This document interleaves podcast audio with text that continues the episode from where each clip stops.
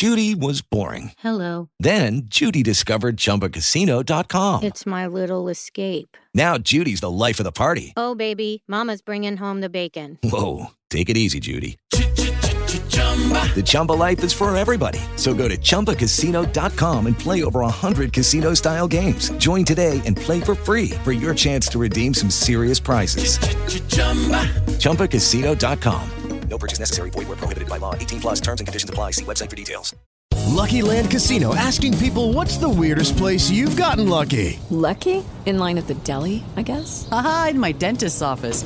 More than once, actually. Do I have to say? Yes, you do. In the car before my kids' PTA meeting. Really? Yes. Excuse me, what's the weirdest place you've gotten lucky? I never win and tell. Well, there you have it. You can get lucky anywhere playing at LuckyLandSlots.com. Play for free right now. Are you feeling lucky? No purchase necessary. Void where prohibited by law. 18 plus. Terms and conditions apply. See website for details. Você sabe o que é uma PEC? Aprenda agora neste podcast do Politize.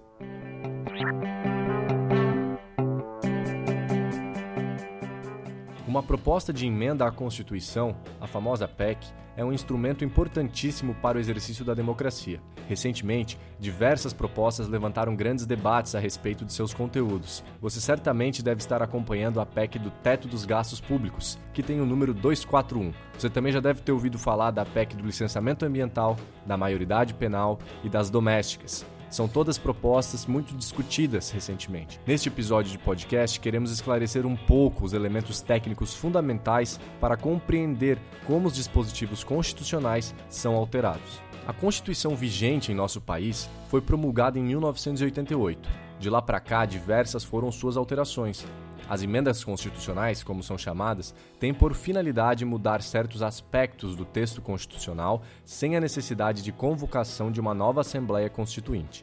O poder constituinte originário, que foi representado em 1987 pela Assembleia Nacional Constituinte, definiu na própria Constituição as hipóteses nas quais é possível alterá-la e quem possui legitimidade para tanto. A proposta de emenda constitucional tem um processo de aprovação diferenciado e mais rigoroso que os das leis ordinárias. Trata-se da modificação da lei maior do Estado.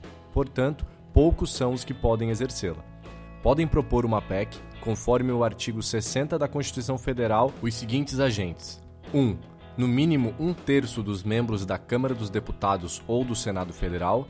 2. O Presidente da República. E 3 mais da metade das assembleias legislativas das unidades da federação, manifestando-se, cada uma delas, pela maioria relativa, também chamada de maioria simples, isto é, 50% mais um de seus membros. E agora você pergunta: bom, quem discute, quem revisa e quem promulga uma PEC? Primeiro, a gente tem a fase das comissões.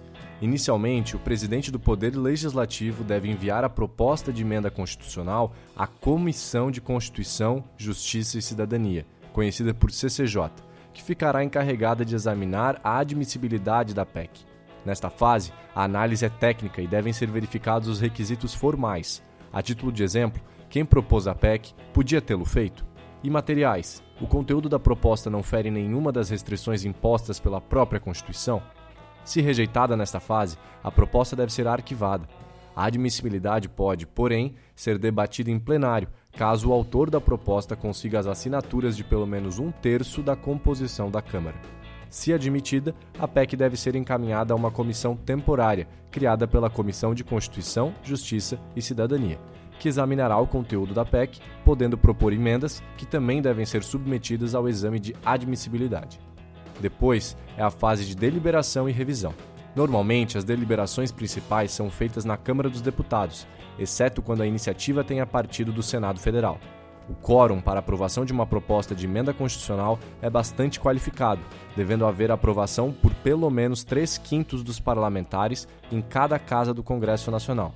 Além disso, a discussão sobre a PEC ocorrerá em dois turnos, isto é, após a discussão e aprovação por maioria de 3 quintos, realiza-se uma nova deliberação, para só então a proposta ser encaminhada à Casa Revisora, onde haverá nova votação em dois turnos. Em caso de alterações à PEC, esta deve voltar à casa originária para ser discutida e votada novamente. Por fim, a promulgação e publicação. Depois de toda essa maratona, caso a PEC sobreviva, seguirá diretamente para a fase de promulgação e publicação. Isso significa que não há sanção nem veto do presidente em caso de emenda constitucional, diferentemente do que ocorre com os projetos de lei ordinária, por exemplo.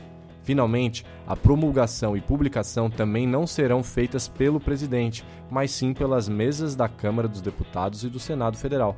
Após a publicação no Diário Oficial, a emenda será anexada ao texto constitucional, passando a ter validade imediatamente, sem a contagem do prazo legal de 45 dias, previsto no artigo 1 da Lei de Introdução às Normas do Direito Brasileiro, salvo haver disposição expressa definindo um prazo.